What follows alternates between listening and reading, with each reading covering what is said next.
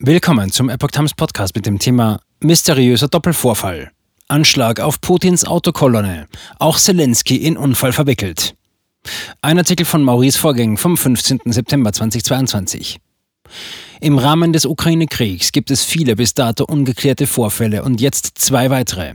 Fast zeitgleich sahen sich die Staatschefs der beiden Kriegsländer in einem Autounfall bzw. Anschlag wieder. Beide bleiben dabei unverletzt.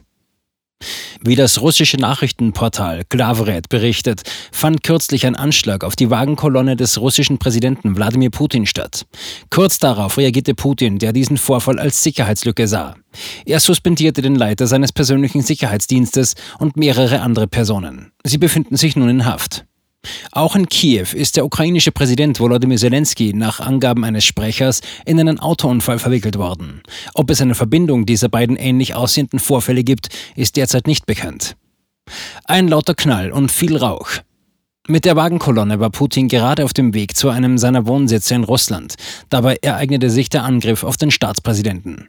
Das erste Begleitfahrzeug wurde auf dem Weg zu der einige Kilometer entfernten Residenz von einem Krankenwagen blockiert. Das zweite Begleitfahrzeug umfuhr daraufhin das plötzlich aufgetauchte Hindernis. Dabei fuhr es konstant weiter, ohne anzuhalten. Während das dritte gepanzerte Fahrzeug, in dem Putin saß, das Hindernis umfuhr, ertönte ein lauter Knall am linken Vorderrad. Dem folgte starker Rauch, berichtete die Quelle. Kurz darauf fanden die Sicherheitskräfte auf dem Fahrersitz des Krankenwagens die Leiche eines Mannes. Die Behörden stuften daraufhin die Untersuchung des Vorfalls und alle diesbezüglichen Informationen als Verschlusssache ein. Zuvor wurde bereits berichtet, dass ein Anschlag auf den Leiter des russischen Sicherheitsrates Nikolai Patruschew verübt wurde, der zu den engsten Vertrauten Wladimir Putins gehört und ein glühender Verfechter der Fortsetzung des Krieges in der Ukraine ist. Laut dem Bericht ist bekannt, dass sich Nikolai Patruschew am Abend nach der Arbeit krank fühlte, fast unmittelbar nachdem er nach Hause gegangen war kleiner Kreis von Informierten.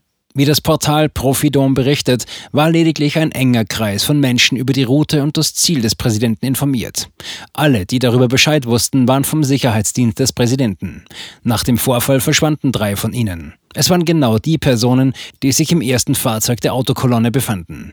Derzeit ist ihr Verbleib unbekannt. Das Auto, in dem sie unterwegs waren, wurde wenige Kilometer von dem Unfallort verlassen aufgefunden.